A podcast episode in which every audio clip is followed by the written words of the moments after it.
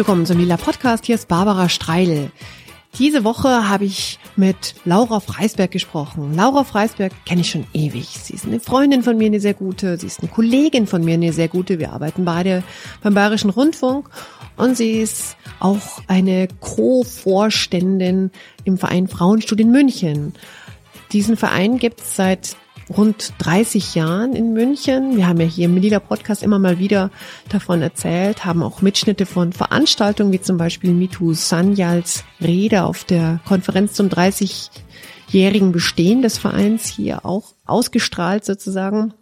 Ja, und ähm, den Verein haben seit 2013, 2014 wir jüngere Frauen neben Susanne Klingner zum Beispiel auch eben Laura Freisberg und ich übernommen. Wir machen so rund zehn Veranstaltungen im Jahr, öffentliche Veranstaltungen und eine dieser Veranstaltungen ist der Leseklub und für den ist Laura verantwortlich. Laura kennt sich wahnsinnig gut aus mit Literatur und sie wählt für die Leseklubs, die so vier, fünf Mal im Jahr stattfinden, Bücher aus, in der Regel sind es feministische Klassiker von heute oder die, die es morgen sein könnten.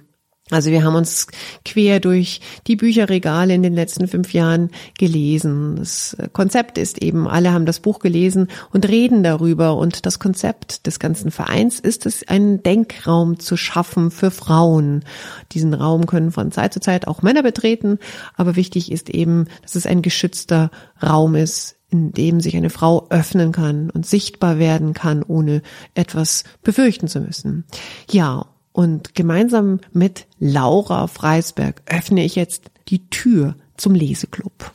Also mittlerweile ist der Leseklub, wenn es jetzt keine Veranstaltung mit Referentin ist, die sind ja etwas größer, ist es ein, ein Raum, eine, ein Abend, wo sich so zwischen 10 und 20, 25 Frauen treffen und die kommen gut, die meisten sind eher gebildet, aber die kommen aus den unterschiedlichsten Altersgruppen. Also so, sagen wir mal, es fängt so mit Ende 20, 30 an und geht bis, ich glaube, die Ältesten sind so um die 70. Vielleicht sogar noch älter manchmal. Ja, dann sind, sehen sie jung aus. Ja, gut aber gehalten. Gut gehalten und vor allem geistig fit. Und ähm, man trifft auch Frauen, die auch einen ganz an, anderen Hintergrund haben. Also wir hatten ja auch schon manchmal, das kommt dann so raus, so in einem Nebensatz, ich bin ja übrigens Mathematikprofessorin oder ich komme ja eigentlich aus der Wirtschaft oder ich bin Atemtherapeutin, ich bin Musikerin. Ähm, hatten wir alles schon. Und das Tolle eben an diesem Leseclub ist, es gibt ein verbindendes Thema, das Buch, das hoffentlich alle gelesen haben. Aber man, der, der Umgang ist so respektvoll und so an der Sache interessiert und dadurch ähm, kommt man in einen, über ein Thema in intensiven Austausch mit so vielen unterschiedlichen Frauen. Und um gleich jetzt auch, ja, das schönste Kompliment sozusagen ähm, zu zitieren, das ich mal zum Leseclub bekommen habe, ist von der Julia Fritsche. Die war bei uns ja auch kürzlich im Lila Podcast. Ist auch eine Kollegin von uns. Vom auch vom BR.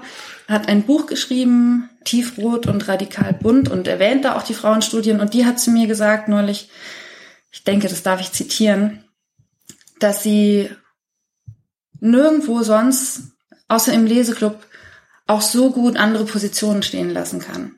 Das stimmt. Also ich kenne mhm. sie als sehr engagierte, auch sehr harte Streiterin manchmal, aber im Leseclub ist sozusagen der Umgang ähm, so wertschätzend und trotzdem bringt jede ihre Argumente so überzeugend oder so, so klar vor. Also wir müssen da jetzt nicht auf irgendjemanden Rücksicht nehmen, auf Befindlichkeiten, dass es so, ein, so eine Art des Diskutierens ist, wie ich sie sonst tatsächlich auch noch nirgendwo erlebt habe. Und wir kommen ja beide auch beim BR aus einer Redaktion Zündfunk, da wird auch wahnsinnig viel diskutiert, aber es ist trotzdem nochmal ein ganz anderer Raum. Hm. Vielleicht, weil es auch nicht sozusagen darum geht, sich selber als Person ja. zu positionieren, was wir Journalistinnen und Journalisten ja doch ja, ja. immer ein bisschen machen. Klar, also sich auch ein bisschen profilieren will. Genau. So, hey Leute, ich habe ja. nicht nur dieses Buch gelesen, sondern noch 50 andere. Genau. Ich weiß so viel, ich bin hier die Expertin genau. oder so. Genau, aber das ist, das stimmt. Das ist ganz wenig Expertinnengehabe. Mhm. Also ich betone jetzt auch Expertinnen, denn die Regel beim Leseclub ist eigentlich, dass das ein Raum für Frauen ist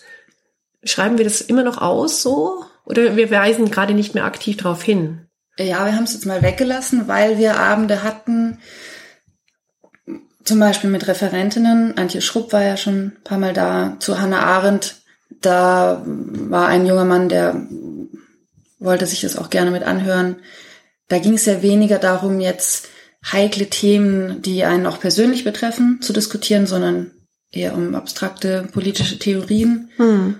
Und da haben wir gesagt, da sind Männer vielleicht nicht so störend. Hm. Aber wir haben uns schon vorbehalten, je nach Buch zu entscheiden. Richtig, weil also, es ja doch auch, ich habe ja vorhin schon dieses Bild des geschützten Raums ja. genannt. Es ist, kann schon sein, dass man über ein Buch dann über etwas spricht, was sehr persönlich ist. Und in dem Augenblick, in dem ja, dieses, ich spreche über etwas Persönliches gestört wird. Ich will jetzt gar nicht von Mansplaining und Manspreading anfangen. Das könnte natürlich auch durch andere Anwesende passieren. Das muss jetzt nicht unbedingt ein Mann sagen, aber mhm. wenn jetzt einer sagt, was ist denn das für eine komische Geschichte? Aber es ist doch typisch für männliches Diskussionsverhalten, würde ich meinen. Deswegen haben wir diese Regel eigentlich eingeführt. Ja, und ich habe auch festgestellt, in der Gruppe, nur mit Frauen musst du weniger erklären. Hm. Während wenn dann da noch ein Mann sitzt, also ich hatte den Eindruck, dann müssten wir manchmal noch irgendwie was für ihn verständlich machen, damit er überhaupt folgen kann. Beispiel, das war der letzte Leseclub Geld zu Kathrine Massals Merchonomics. Ist es dir da aufgefallen? Ja, also ich kenne den, den Herrn, der da war, nicht. Ich glaube, er hatte zum ersten Mal wahrscheinlich in seinem Leben den Gedanken oder musste sich damit befassen, dass wir ganz viele Konzepte haben, die von einem Menschen ausgehen, aber es ist eigentlich immer der Mann. Also da ging es eben um Wirtschaftstheorien, die vom, äh, vom Homo economicus ausgehen, aber dieser, dieser ähm, ökonomische Mensch wird eigentlich immer als Mann gedacht. Und das ist ja nicht nur in den Wirtschaftstheorien so, das siehst du ja in der Kunst sowieso. Also Frauen sind immer das Objekt, Männer sind der, es ist immer ein männlicher Blick oder ganz oft in Filmen und so weiter. Also für diesen Mann war das wahrscheinlich eine Premiere, überhaupt erstmal darüber nachzudenken. Und deswegen hat er auch ziemlich erstaunt zwischendrin aus der Wäsche geguckt. Hm.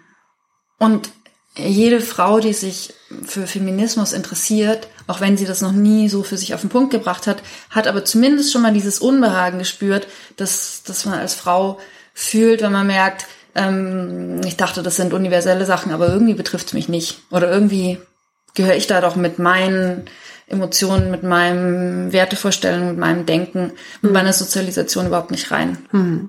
Jetzt haben wir äh, sehr, sehr viel äh, so ein bisschen versucht äh, zu beschreiben, wie sich das anfühlt, der Leseclub.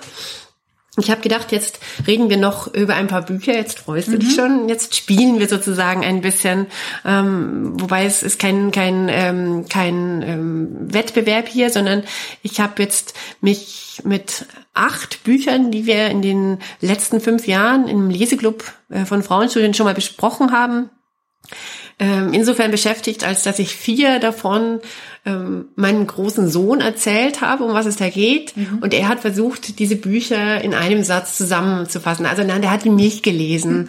Aber ähm, hat natürlich, ähm, also meine beiden Söhne haben ja doch ein durchaus sehr feministisches Bewusstsein. Ich erinnere, das erzähle ich auch immer sehr gerne, als mein Sohn, der Große, in der Grundschule, ich glaube in der vierten Klasse, die Europahymne auswendig lernen sollte, hat er bei der Zeile, alle Menschen werden Brüder, gesagt, das findet er echt total ungünstig. Mhm. Das gefällt ihm nicht. Und auch beim Deutsch Deutschlandlied, als es um das Vaterland gegangen ist, hat er gemeint, ja, also mein Vater ist überhaupt nicht aus Deutschland, meine Mutter ist aus Deutschland. Mhm. hat, also der hat da schon ein Bewusstsein. Dafür. Ist es dann mein Mutterland? Oder? Haben wir dann lange darüber geredet. Wäre das das bessere Wort oder wie macht man das denn jetzt nun? Oder ist dann, also das heißt, er hat dann Bewusstsein. Ähm, ja, und dann würde ich dir jetzt mal hier meine vorbereiteten Karten hinlegen. Ich habe jetzt hier zweimal vier Karten, auf denen die ähm, in roter Schrift die Bücher draufstehen, die er ähm, jetzt gleich erzählt. Ähm, ich dachte jetzt dann ein bisschen einfacher und da siehst du jetzt, ah. welche Bücher könnten es sein, von denen er spricht. Ja? Okay, das ist ja sehr nett. Also in dem Buch geht es darum, dass halt Frauen zusammenkommen und dann hat eine Frau kein BH an und dann wird die ziemlich eingeschissen und das mag sie nicht. okay, also. das ist relativ leicht. Weil, also bei Hannah Arendt Vita Aktiva geht's nicht um BHs. Das steht fest. ähm, es sind, man muss dazu sagen, es sind alles drei Klassiker. Wir haben drei Romane, eine einmal politische Theorie. Und das Thema BHs und das Thema Sexualität, das kommt vor allem in dem Buch äh, Häutungen von Verena Stephan vor. Hervorragend. Ein äh, ganz schmales Bändchen. Ich glaube, sie schreibt durchgehend klein, also Groß- und Kleinschreibung gibt's nicht. Sozusagen Demokratisierung der Sprache. Die Ich-Erzählerin, ähm, ja, die, die, die, das sind fast so Kondensate von Texten. Und sie, sie geht einmal irgendwie die Straße, ich glaube in Berlin, entlang und wird ange, angepflaumt von irgendwelchen Passanten, weil ihre Brüste hängen. Hm. Und das ist eine ziemlich äh, krasse Szene und sehr, auch zum Lesen sehr schmerzhaft, weil das so diese Scham und auch die Wut so gut beschreibt. Und ich kann mich erinnern, wir haben dann auch drüber diskutiert, wie heute so die Reaktionen wären und, und wie sehr dieses Buch heute noch passt. Also in Häutungen entwickelt sich die Ich-Erzählerin aus einer äh, heterosexuellen äh, Beziehung heraus, ist damit total unglücklich, will diese Art von Sexualität nicht mehr und verliebt sich dann in eine Frau. Aber das ist irgendwie auch nicht die Erlösung. Also es endet so ein bisschen, hm. bisschen offen hm. Hm. und war von allen Texten, glaube ich, der, wo es am meisten um private Sachen und am meisten so ums persönlich Eingemachte ging. Ja, und es war auch doch auch sehr bemerkenswert, wie unglaublich gut der noch zu lesen ist. Mhm. Also obwohl er so um die 40 Jahre doch schon im Bücherregal stand. Da waren ja doch auch ältere Frauen da, die auch erzählten, wie sehr das Buch damals, als es rauskam, wichtig war. Und wie sehr es jetzt eigentlich, also Klavier reden drüber, aber ich glaube, nicht so viele andere Leute reden darüber. Nee, es ist auch, glaube ich, vergriffen oder mhm. war gar nicht so leicht, es zu bekommen. Mhm, genau. Irgendwie Verena so Stefan ist glaube ich, nur Insiderin ja. ein Begriff. Ja, aber wahnsinnig toll ist eben auch dieses Ringen nach einer Identität. Und ist das jetzt richtig oder falsch und welche Beziehungsform? Ich fand das wahnsinnig toll. Mhm. Und eben diese Szene mit dem, mit dem Büstenhalter. Warum ist dir das so in Erinnerung geblieben? Also du musst das ja, ja deinem ja. Sohn erzählt haben. Ja, ja, ich habe es ihm erzählt. Warum ist es mir in Erinnerung geblieben? Also weil wir einfach darüber geredet haben und weil diese Situation doch auch so eine seltsame ist. Und ich immer mal wieder darüber nachdenke, warum ziehe ich selbst eigentlich gerne Büstenhalter an? Oder ziehe ich die eigentlich gerne an? Ziehe ich sie nicht so gerne an? Auch wie sich Brüste verändern durch Älterwerden, durch Schwangerschaften und solche Sachen. Und wie so viel um diese Brust herum passiert. Wahrscheinlich ist es mir deswegen so hängen geblieben. Ich kann mich dann auch erinnern, genau, ich hatte, das glaube ich, habe ich da auch erzählt ich habe mal ähm, zu einem Geburtstag von meiner Mutter als Geschenk gekriegt, ich krieg ein Kleid maßgeschneidert. Mhm. Und zwar von einer, äh, von einer äh, Haute Couture Schneiderin hier in München. Und zwar ein Kleid, was ich, äh, wenn ich mit dem Orchester einen Auftritt habe, da muss man immer sehr schön angezogen sein, was ich halt dafür anziehen kann. Und das ist das, ähm, ein Kleid, das halt maßgeschneidert worden ist. Für mich, ich fand es halt sehr aufregend. Das hatten wir ja dann doch auch nicht so, so oft. Und das hat auch relativ lange gedauert mit vielen Abmessungen und so weiter. Und bei der letzten Anprobe bat mich dann die Schneiderin, ich möge doch bitte die Unterwäsche mitbringen, die ich dann wahrscheinlich auch unter dem Kleid anhabe, damit man halt die Abnäher oder was auch immer die mhm. Fachtermini sind, da so anpassen kann. Und dann hatte ich das halt eben gemacht und stehe dann so da und hat sie gemeint, sie müssen ihre Träger von dem Büstenhalter ein bisschen mehr spannen. Also halt hinten da durch diese Lasche mhm. das ein bisschen enger ziehen. Das sieht dann gleich viel besser aus. ich dachte, what? okay, hab das halt gemacht und mhm. so. Das hat dann irgendwie so, schau mich jetzt alle Männer anders an, weil ich meinen Büstenhalter mir, also das machte dann die, die Brust mal drauf, ja klar, ist, ich trage keine Push-Up-Büstenhalter, sondern so ganz normale Halter. Und das hatte ich dann ähm, im, ähm, im Kopf, weil ich mit meinem Mann nämlich auch darüber geredet habe. Und ich kann mich jetzt nicht mehr erinnern, ob er einen Unterschied festgestellt hat an mir ja, stimmt, du siehst ganz anders aus, weil also würde ich jetzt mal davon ausgehen, er nicht der Typ ist, der mir auf die Brust schaut, sondern der schaut mir eher ins Gesicht, wenn mhm. er mich sieht. Was auch immer er dann sagt, ja. Aber er ist jetzt, und ich glaube auch nicht, dass er anderen Frauen als erstes auf die Brust schaut. Äh, vielleicht irre ich auch, aber es würde mich sehr wundern, mhm. ja. Ähm, aber dass ich das im Kopf hatte und das, ich meine, das ist jetzt auch schon vier, fünf Jahre her, dass wir darüber gesprochen haben, aber dieses Bild, wie wir darüber sitzen und wie ich mich daran erinnere mit dieser Schnitt, äh, Schneiderin und mach doch deinen Träger feste, das ist irgendwie fest in mir drin. Und tatsächlich rede ich mit meinen Söhnen auch relativ viel über Büstenhalter, die das auch ganz gerne mal ausprobieren wollen. Mhm. Ja, ja. Die sind sehr interessiert an diesen Dingen. Sind auch an Tampons sehr interessiert. Ja, also finde ich Ja. auch ganz gut, muss man ja mal anschauen. Lauter Dinge, die sie selber wahrscheinlich nicht so viel werden, brauchen werden, vermute ich jetzt mal. Also ja. Mhm. gerade haben sie noch nicht viel mit Tampons und Büstenhaltern zu tun und weiß nicht, was passiert. Aber die wollen halt wissen, warum zieht man das an, wie zieht man das an, kann man das auch so rum anziehen, kann man es auch über den Kopf ziehen, Büstenhalter und so Zeug halt. Mhm. Und warum ziehst du das nochmal an und kann ich jetzt Bikini dazu sagen, aber nein, ein Bikini ist ja was anderes. Und wenn man ganz genau meinem Sohn dazugehört hat, merkt man auch, er wollte zuerst BH sagen, fand es aber das ungünstige Wort und hat deswegen einen Büstenhalter draus gemacht.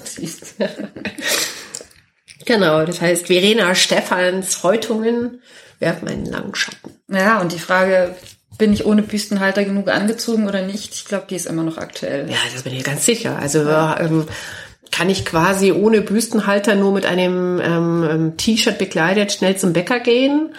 Oder ähm, kann ich das machen? Hauptsache, ich habe äh, meine Wimpern getuscht oder Ja. so. Ja, ja. Gleichen getuschte Wimpern ist aus. Ich glaube nicht. Ich glaube, Keine ohne. Büstenhalter rausgehen, das hat dann gleich so was Bedrohliches. Diese Frau ist irgendwie ein bisschen wild. Okay, machen wir weiter. Ich bin gespannt. Buch Nummer zwei. Also in dem Buch geht es darum, dass man, wenn man was bewegen will, muss man mit allen reden, also auch mit den ersten. Aber das Buch gibt keine klare Anweisung darüber, was, wie man mit Rassisten reden muss. Und das ist strange. Wenn man was bewegen will, muss man reden. Das passt am besten zu Hannah Arendt Vita Activa. Ja, Volltreffer. Wobei sie es gar nicht unbedingt reden nennt, sie nennt es ja Handeln. Aber Handeln sind bei ihr Sprechakte zwischen unterschiedlichen Personen. Und das stimmt, man findet bei ihr nicht die Antwort, ob, ob es auch Menschen gibt, mit denen man nicht mehr reden sollte oder die man vielleicht, wie man die im öffentlichen Raum, das sind ja so ihre Konzepte, wie man die behandeln sollte. Also bei Hannah Arendt haben wir ja zwei Leseclubs gemacht, zwei aufeinanderfolgende, und da bin ich auch sehr dankbar. Du hast zuerst mal eine Einführung überhaupt in das politische äh, Werk gegeben. Und das ist ja sehr umfangreich und vielleicht auch an manchen Stellen so ein bisschen unübersichtlich. Ja. Das hat mir sehr, sehr viel geholfen, weil ich hatte Verbrechen und Strafe oder so, wie heißt das? Nee, wie heißt das? Nee, nee, ähm, Macht und Macht und Gewalt. Gewalt, siehst du mal, mein Kopf. Das Das, hatte ist ich, Foucault. genau, das ist anderes Foucault. Ähm, das hatte ich gelesen, aber ich hatte Vita Activa also im Vorfeld nicht gelesen und das war als eines von den Büchern waren, die ich mich auch nicht wirklich rangetraut habe. Ja, kann ich verstehen. Genau. Du hast ja gleich Magisterarbeit drüber gemacht. Ja, genau. Aber das war auch ganz gut. Wenn man sich ein Jahr lang damit beschäftigt, dann dringt man irgendwann durch. Ich glaube, Mhm. einfach so lesen, auch ohne irgendwie einen, einen Druck von der Uni dahinter, Hm. Hast du dir sicher hätte eigentlich- ich auch aufgegeben. Hast du es dir damals eigentlich selber ausgesucht? ja. Also ich wusste schon, politische Theorie, das ist irgendwie meine Leidenschaft. Mhm. Das war ja auch mein, mein Hauptfach. Aber ich habe total verzweifelt nach Frauen gesucht.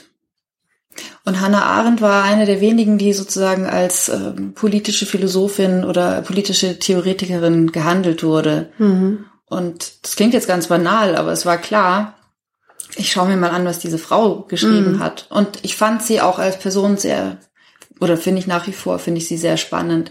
Auch oft widersprüchlich, auch sie war wohl schon auch jemand, der einfach leidenschaftlich in der Diskussion Positionen vertreten hat und manchmal im Nachhinein das auch revidieren musste oder die auch oft äh, daneben lag. Und ich bin 2007 mit dem Studium fertig geworden. Ähm, und wenn ich mich heute mit Hannah Arendt befasse, dann bin ich auch noch viel kritischer als damals. Also damals habe ich mir schon auch gedacht, naja, eine Feministin war das aber nicht. Und naja, also so soziale Themen hatte sie auch gar nicht auf dem Schirm. Und damals fand ich das einfach nur schade, aber war so begeistert eben von ihrer politischen Theorie, von ihren doch sehr positiven Vorstellungen von Menschen. Und ihr ging es ja nicht immer um den Menschen, um ein Modell des Menschen, sondern um die, die Vielzahl der Menschen, die auch nur gemeinsam bestehen können. Also früher war meine Begeisterung größer, jetzt sehe ich sie kritischer, aber ich finde sie immer noch sehr wichtig.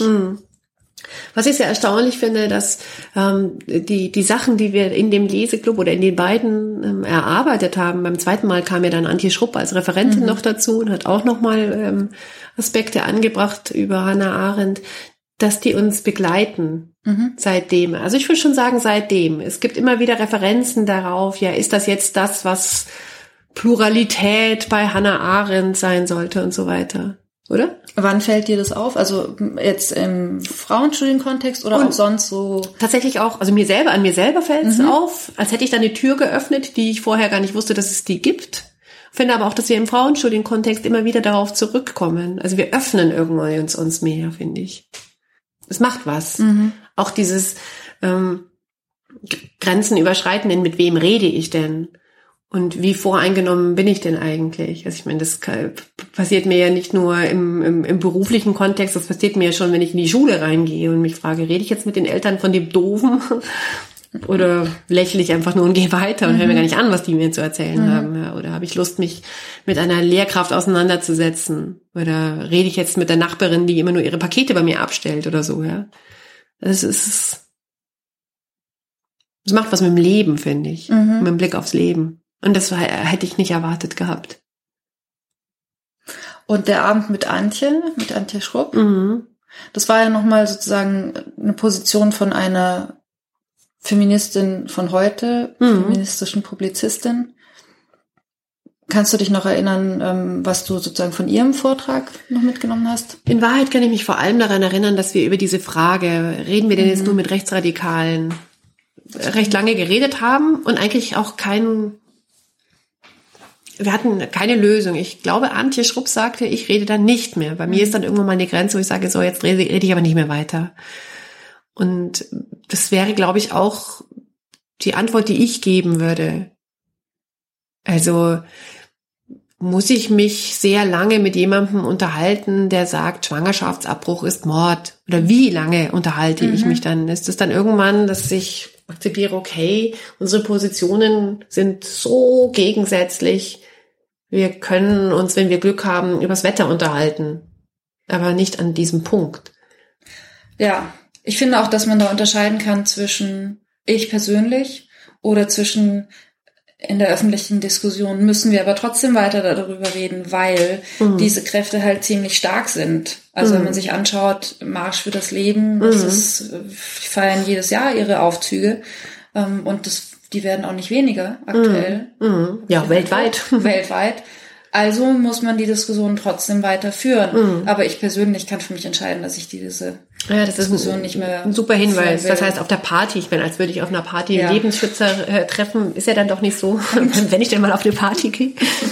Also da kann ich dann in der Küche lieber sagen, hey, habt ihr noch eine, äh, weiß ich noch, eine Schüssel Nudelsalat oder noch ein Bier im Kühlschrank? Ja.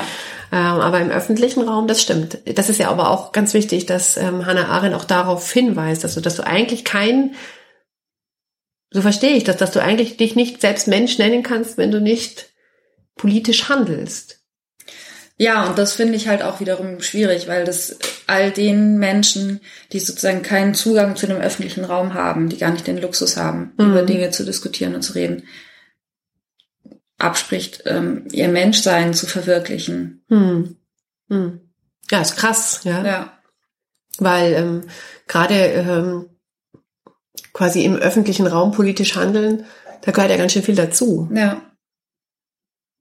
Äh, Also ich finde auch immer so, gerade Frauen wird ja dann immer so ein bisschen unterstellt, ähm, alle müssen Bundeskanzlerin werden wollen. Ja, das, ich will das jetzt nicht werden. Ne? Mhm.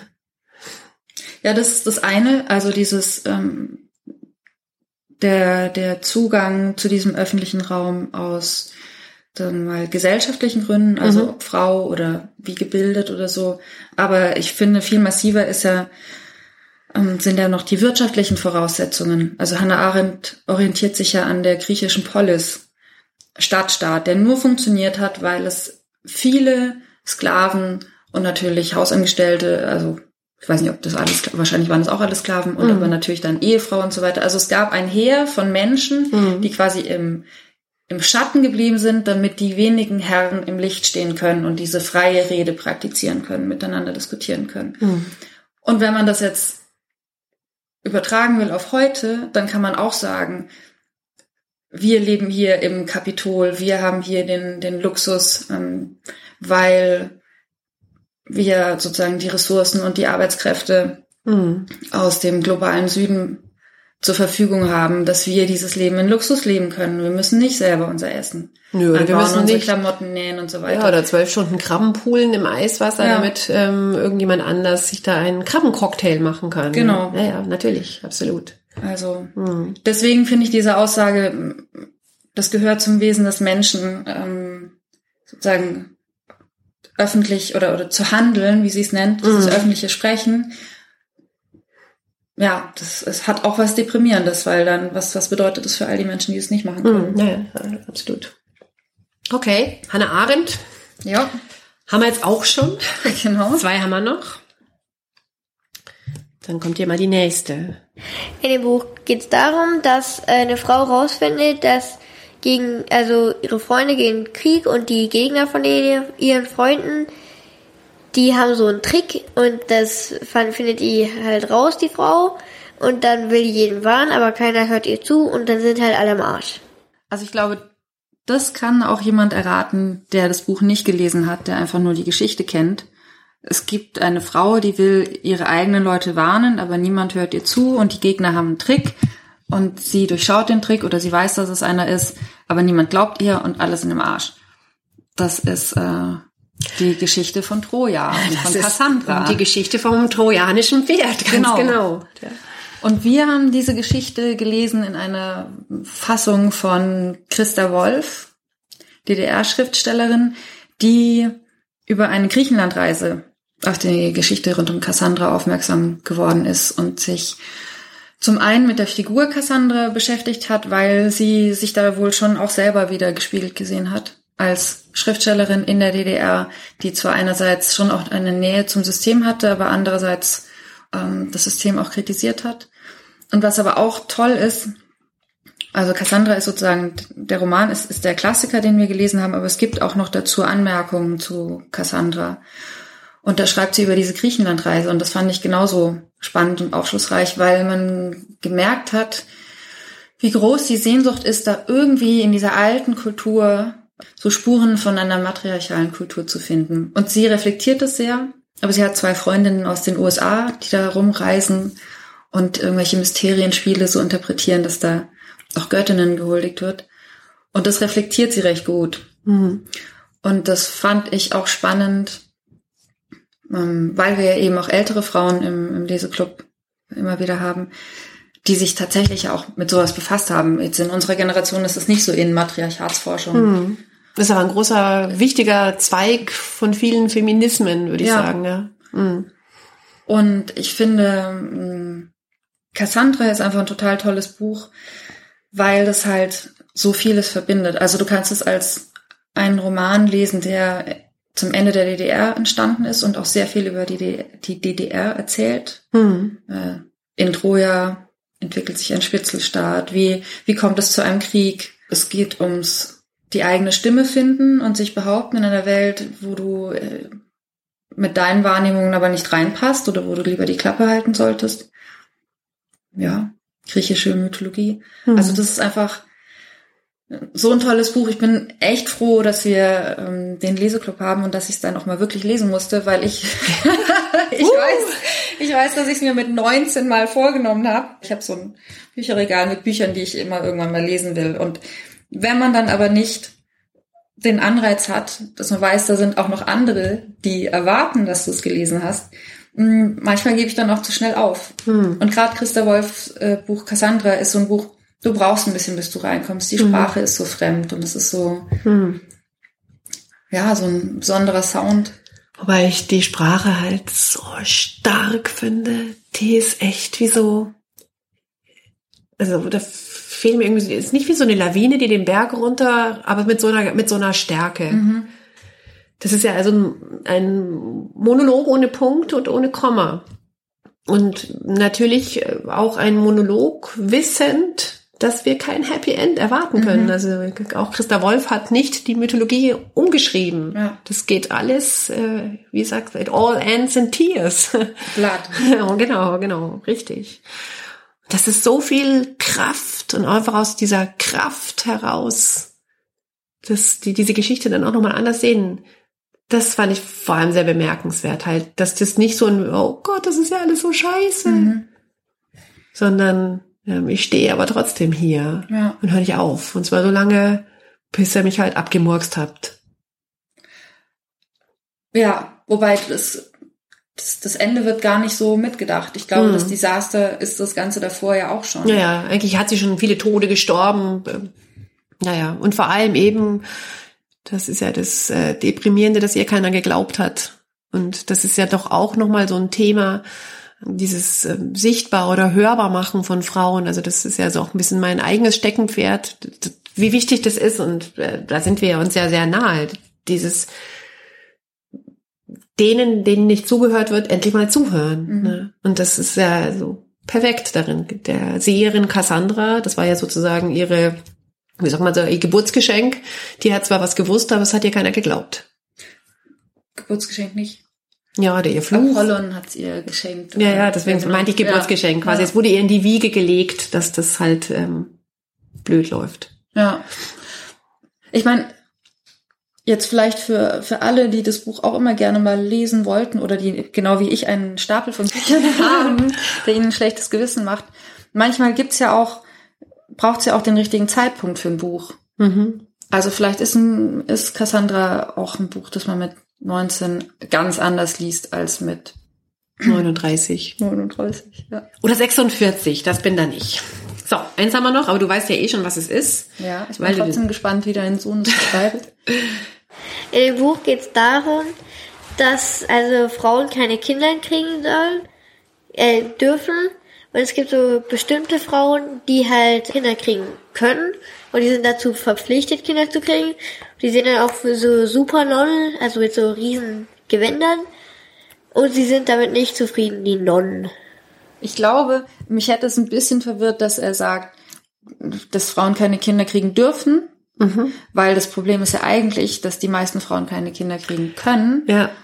Kleiner verwirrender Trick. Na, tatsächlich hatte er das nicht ganz kapiert. Mhm.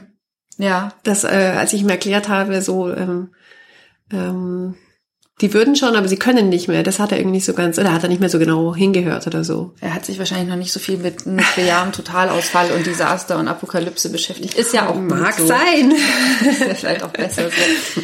Genau, also die meisten Frauen können keine Kinder mehr kriegen, einige wenige schon noch. Und die werden dann eben zu Gebärmaschinen des, des Staates ähm, ja, gehalten, werden einzelnen Familien zugeteilt.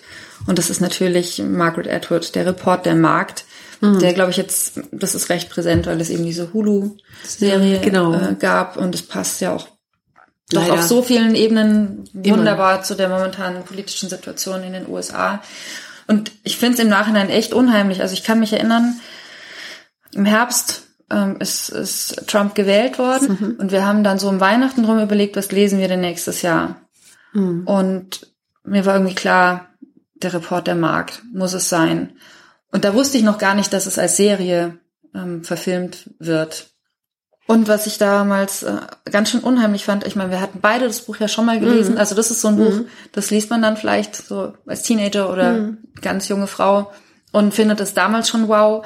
Ich habe es jetzt eben dann nochmal gelesen und habe auch ein bisschen dazu recherchiert und war wirklich auch ähm, geschockt als als jemand, der seine Magisterarbeit in politischer Theorie gemacht hat, wie viele politische und historische Sachen sie damit reinnimmt. Also sie sagte über ihr Buch, da ist nichts drin, was es nicht schon mal gegeben hätte. Sie hat nur die Elemente neu zusammengemischt und das war auch nochmal so eine, also das Recherchieren zu dem Buch, zu der Entstehungsgeschichte, so eine Zeitreise. Also iranische Revolution, die Ostblockstaaten, die eben auch so eine krasse Geburtenpolitik zum Teil hatten und so.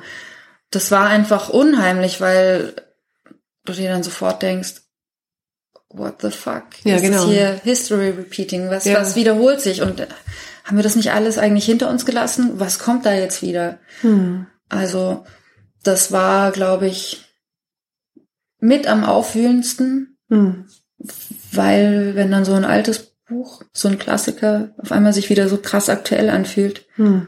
dann kriegst du echt Angst. Ist ja auch kein schöner Roman. Nee, ist kein schöner Roman, aber äh, das manchmal muss es halt auch nicht schön sein, um gut zu sein und um zu helfen und um was zu bewegen. Ich meine, wir, wir haben ja dann nicht nur den, äh, das äh, Buch gelesen, sondern haben auch noch den Film von Schlöndorff angeschaut. Ist auch kein schöner Film, ja. Also ich würde jetzt auch nicht, nicht unbedingt sagen, dass es ein besonders guter Film ist, aber der hat halt auch nochmal eindringliche Bilder und es ist so schon so.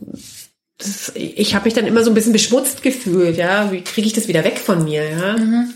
Aber Was war das, genau das Beschmutzende, weißt du das noch? So, so, also wie kann man nur solche Situationen zulassen oder mhm. solche Situationen institutionalisieren? Also gerade diese dieser Akt, wie dann der Hausherr die Magd versucht zu schwängern. Ähm, also das ist ja genau, in dem Buch wird es ja genau beschrieben, wie das vorzugehen hat und welche Gewänder die anhaben und in welcher Position dann die Hausherren auch noch dabei ist und so weiter. Das ist ein Grauen. Und äh, natürlich, Menschen sind immer schon sehr gut gewesen, sich sehr genaue Regeln zu überlegen, wie sie anderen Menschen irgendwie einen reinwürgen können oder quälen können oder unterdrücken können. Aber es ist entsetzlich. Mhm. Wobei es da ja vielleicht gar nicht so sehr um das, also das Quälen steht ja nicht im Vordergrund, sondern ja, das, das ist stimmt. ja die, die, die pure Nützlichkeit. Naja, aber die Nützlichkeit ist natürlich schon auf, äh, äh die nützlich, es geht darum, dass ein Volk nicht ausstirbt, dass es weiterhin Kinder gibt. So. Genau, aber das meine ich ist ja das Unheimliche. Mhm. Also die Regeln werden nicht gemacht mit der Prämisse, wir quälen jetzt diese ja. Frauen, sondern wir wollen nicht aussterben. Pech, wir wollen nicht aussterben. Ähm, nur die guten Leute, nur die mit guten Positionen sollen Nachfahren haben, sollen ja. Kinder aufziehen. Die kriegen die Dienerinnen zugeteilt. Genau. Und das, das, das Unheimliche finde ich ist, dass dieses, dieses zweckmäßige Denken ja leider auch ähm, sehr dominant in unserem Denken ist. Mhm. Also wenn sozusagen was in Anführungszeichen rational ist, dann kann es ja immer gut begründet werden. Mhm. Es dient ja einem höheren Zweck, nämlich dieses Volk darf nicht, diese Rasse darf nicht aussterben. Ja, ja, und dann sind wir natürlich sofort alle wieder in der, in der NS-Zeit, wo ja ähm, natürlich auch ein ganz bestimmtes Volk nicht aussterben mhm. sollte und die ganzen anderen, die äh, sollten mal ganz schnell aussterben. Ja, und die Diskussion, wer heutzutage möglichst viele Kinder haben soll und wer eher lieber nicht so viele Kinder haben ja. soll, das ist ja leider auch furchtbar. Ja, die ist aber immer noch da, natürlich. Ja, ja genau, die ist immer noch da. Hm. Jetzt haben wir schon ganz viel über Bücher geredet. Ich habe noch vier Buchanfänge. Wollen wir ein schnelles? Du ja. sagst einfach nur, wie es heißt. Hier hast du dann wieder vier Karten, diesmal in blauer Schrift. Ich lese den ersten Satz des Buches vor und du sagst mir, welches Buch ist es. Also wenn ich da jetzt daneben liegen würde, das wäre echt lustig. Nein, das kannst du sofort, ähm, okay. kannst du sagen. Also, erstes Buch. Wie kommt Ihr Abendbrot auf den Tisch? Ja, das ist relativ frisch. Mhm. Das ist Katrin Marsal, Machonomics. Und der, der schwedische Originaltitel ist so ein bisschen länger. Wir, genau. haben ihn uns übersetzen lassen von einer, die äh, Jasmin, die genau. spricht Schwedisch. Also es geht um den ökonomischen Mann und warum er so verführerisch ist, genau. so sexy ist. Diese Vorstellung eines ökonomischen Mannes. Machonomics ist einer von den deutschen Titeln, den ich jetzt auch nicht so gelungen finde, aber das Buch ist super. Also schon ein, ein Häkchen. Mhm. Zweiter, äh, zweiter Buchanfang. Ich werde meinen Bericht schreiben, als wäre er eine Geschichte, denn schon als Kind in meiner Heimatwelt habe ich gelernt, dass die Wahrheit eine Sache der Vorstellungskraft ist. Da sind sozusagen die, die Stichwörter sind äh, Bericht und Heimatwelt. Also es gibt verschiedene Welten. Das ist, ich glaube, neben der Reportermarkt was ja so eine Dystopie ist, ähm, eine, der zweite Science-Fiction-Roman, den wir hatten, Die linke Hand der Dunkelheit von Ursula K. Le Guin. Du bist so gut, Laura. ganz genau. Auch ein ganz tolles Buch. Ja. Auch eins, was ähm, es einem am Anfang nicht so leicht macht, weil du bist auf diesem Planeten Winter und musst erstmal in diese ganzen fremden Gebräuche eintauchen. Mhm. Und ich habe das Gefühl, sie nimmt einen da über mehrere hundert Seiten einfach nur mit bis du dann am Schluss es tatsächlich vielleicht aus dem Kopf draußen hast, Menschen in Männern und Frauen zu denken, ja. weil auf diesem Planet Winter gibt es keine, kein definiertes Geschlecht, sondern Menschen haben so so Phasen, so monatliche, wo sie dann eben geschlechtsreif sind und dann können sie sich je nach Situation und Partner entscheiden, ob sie das eine oder andere sind. Was eigentlich sehr praktisch ist. Ja, und was auch bedeuten kann, dass zum Beispiel der König schwanger ist. Ja, und so somit Mutter wird, obwohl ja. er der König ist, genau. Und ein andermal ist er vielleicht Vater. Genau, das heißt, ja. er ist Mutter und Vater in einem, genau. Ja. ja. Sehr spannendes Buch. Nächster äh, Buchanfang. Dieses Buch handelt von der Notwendigkeit der Beziehung einer Frau zu einer anderen Frau Sinn und Wert zu verleihen, sie in Worten und Bildern darzustellen. Ja, also das könnte jetzt tatsächlich vielleicht beides sein. Wir haben jetzt hier zwei echt nicht so leichte Lektüren noch übrig. Soll ich dir das letzte Zitat auch mal vorlesen? Ähm, nein, also ich tippe jetzt einfach mal. Das andere sollte ich wahrscheinlich auswendig wissen. Ich tippe jetzt einfach mal, dass es von den italienischen Philosophinnen ist, Libreria delle Donne de Milano, wie weibliche Freiheit entsteht, weil das Wort Beziehung schon gleich im Satz kommt. Und es geht immer um die Beziehung zwischen Frauen. ich juble. Du bist so gut. Ich habe meine Hausaufgaben gemacht. Du bist so gut. Und das war nicht abgesprochen, aber ganz Ja. genau ist es. Es geht um Beziehungen. Dann noch das letzte, der letzte Buchanfang. Ich habe lange gezögert, ein Buch über die Frau zu schreiben. Okay, genau. Und das ist, passt halt super. Also sie hatte dann ein Buch über die Frau geschrieben, Simone de Beauvoir, das andere Geschlecht. Heute würde sie vielleicht nicht mehr, vielleicht doch, würde sie es schreiben, ein Buch über die Frau zu schreiben? Würde sie von der Frau als Idee ausgehen? Oder würde sie von vielen Frauen Ich ausgehen? würde sich für über die Frauen, über Frauen, vielleicht sogar über Frauensternchen, Über das Konzept Frau? über das Konzept Frau, absolut richtig, ja. ja sehr gut. Die Mailänderinnen haben sich ja mit Sicherheit auch auf sie bezogen. Aber das Spannende, ich glaube, da sollten wir nämlich schon noch drüber reden, weil das für mich so eins der Bücher war, also das andere Geschlecht oder vielleicht die linke Hand der Dunkelheit, der Reporter Markt. Das sind alles Bücher, über die kann man auch ganz normal so stolpern. Äh, Im Buchladen vielleicht sogar. Aber das von den, von diesen italienischen Philosophinnen, das findet man wahrscheinlich nur im Frauenbuchladen hier in der Maxvorstadt. Ja, oder wenn es hat es mit Sicherheit niemand Oder wenn es dir jemand wirklich sagt, dieses Genau. Buch solltest du mal lesen. Nee, also das geht mir ganz genauso. Habe ich zum Beispiel auch in meinem Studium nichts davon gehört gehabt. Ähm, da habe ich von Luise F. Pusch schon gehört, aber von dem Buch nicht. Das ist Ja. eine, das findet man nur über Empfehlung. Und das haben wir mittelalten Frauen bei Frauenstudien tatsächlich unserer Ehrenpräsidentin, der Cornelia Roth, zu verdanken, die Richtig. immer noch bei Frauenstudien ist, die sie, die, die Frauenstudien ja seit fast 30 Jahren begleitet, Mhm. die uns, die auch in Diskussionen immer wieder das Denken dieser Mailänder Philosophinnen, dieser Frauengruppe zitiert hat und dadurch sind wir überhaupt drauf gekommen, ja, müssen wir auch mal lesen Ja, genau. das, das Stichwort Begehren ist da ganz wichtig. Was will ich denn eigentlich? Was ist denn meine Freiheit? Nicht was, was sind die Sachen, die ich machen will, äh, was Männer auch machen, sondern vielleicht sieht ja mein Begehren, meine Freiheit, mein, mein Wünschen, wonach ich strebe, ganz anders aus. Hm, hm. Na, dann muss ich erstmal rausfinden, was ist es denn Was eigentlich? will ich denn überhaupt? Was will ich denn? Und dann muss ich rausfinden, was mache ich jetzt damit, Ja. mit diesem Begehren. Und gibt es vielleicht noch andere, die das auch wollen? Ja, genau. Ja, Danke, also hat Spaß gemacht. Test bestanden, Laura. Vielen Dank für alle, die ähm, sich jetzt denken, ich ähm, wohne aber leider nicht in München, um zu diesem spannenden Leseclub zu gehen. Ihr findet das auf der Webseite. Da gibt's auch immer einen Nachbericht, den du wirklich mit großer liebevollen Nacharbeit noch zusammenfasst, wo die Diskussionen so ein bisschen abgebildet werden. Ich verlinke da viel in den Show Notes. Welche Bücher gibt's in diesem Jahr noch? Hast du eins schon dir überlegt? Ich dachte, du wolltest jetzt gerade eine Lektüre-Empfehlung für mich für den Sommer. Ich kann zu der Autorin auch noch gar nicht viel sagen. Es erscheint erst Mitte August. Aber das ist ein Buch, das hat irgendwie jetzt schon so einen Klassiker-Charakter. Das heißt Miroloi von Karin Köhler. Und es geht um ähm, eine Gesellschaft irgendwo auf einer Insel, sehr archaisch alles. Und äh, in der Frauen nichts zu melden haben. Aber die Hauptfigur oder die Ich-Erzählerin die ist eben so eine ganz starke eigene Stimme, Außenseiterin und beschreibt das alles wahnsinnig gut. Und da steckt voll viel drin. Okay. Und falls jetzt jemand sozusagen Ende August in den Buchladen geht und dann nochmal wegfährt und ein Buch braucht, dann Das kann ich es. Miroloy von Karin Köhler echt sehr empfehlen.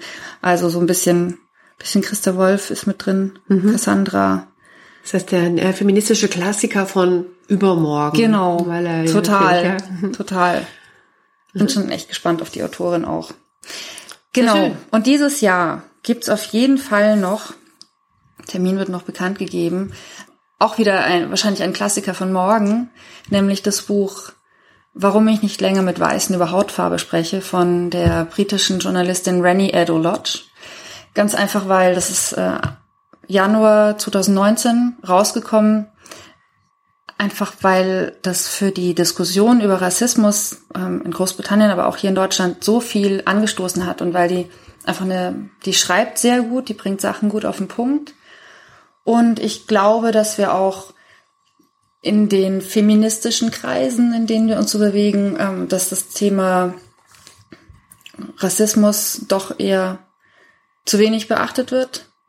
Und sie hat auch ein Kapitel über, ähm, über ihre Erfahrungen mit Feminismus, wo sie recht bitter ist. Hm, das ganze Also, Buch ist eigentlich bitter. Hm. Das ganze Buch ist ziemlich bitter, aber da ist ihr Fazit auch sehr bitter. Und ich habe sie ähm, bei einer Lesung in, in Köln auch erleben und ähm, moderieren dürfen.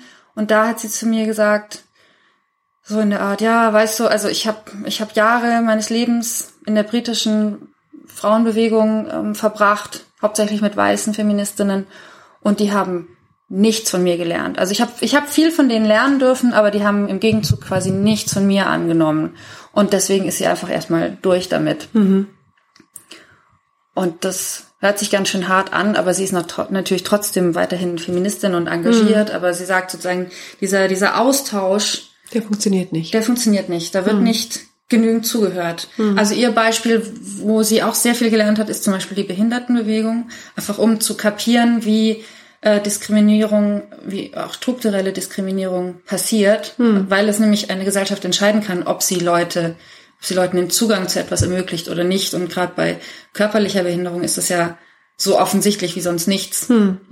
Also baue ich die Rampe oder nicht? Baue ich wie, genau. wie konzipiere ich Mache ich öffentliche das Klo Plätze? groß oder mache ich es nicht groß? Genau, Hm, Ja, ja. klar. Ja, und deswegen, ähm, ja, habe ich mir gedacht, das, das muss dieses Jahr noch sein. Das brauchen wir noch. Bin Sehr gespannt auf die Diskussion. Sehr Ich hoffe, du bist auch dabei. Ich habe das Buch schon gelesen. Ich habe schon die Hälfte der Hausaufgaben gemacht. Klar bin ich dabei. Dann vielen Dank dir, liebe Laura. sehr gerne. Das war der Lila Podcast in dieser Woche mit Laura Freisberg vom Frauenstudien Leseclub. Ich verabschiede mich und weise wie immer sehr gerne darauf hin, dass ihr uns beim Lila Podcast unterstützen könnt mit Kohle, Patreon, Steady, PayPal, Überweisungen, wie ihr das möchtet. Dass ihr uns aber auch sehr unterstützt mit Kommentaren, mit Mitdenken, mit Likes und Herzchen bei Instagram, wo wir auf unsere Sendungen hinweisen und auch immer Buchempfehlungen haben. Wenn ihr davon erzählt, dass ihr den Lila Podcast gehört habt, wenn ihr das nächste Mal auf einer Party seid, all das hilft uns, den Lila Podcast weiterzumachen. Das war's für diese Woche. Am Mikrofon war Barbara Streidel.